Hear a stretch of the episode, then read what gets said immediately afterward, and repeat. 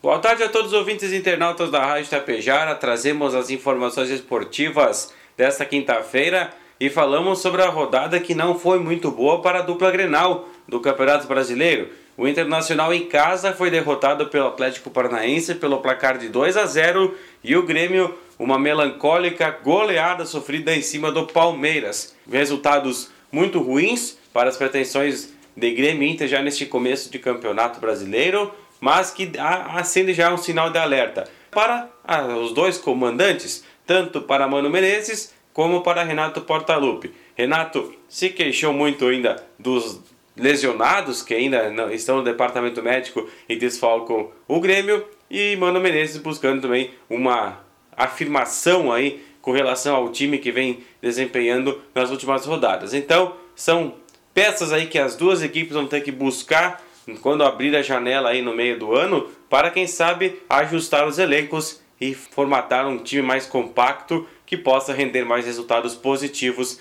tanto para o Grêmio como para a Internacional.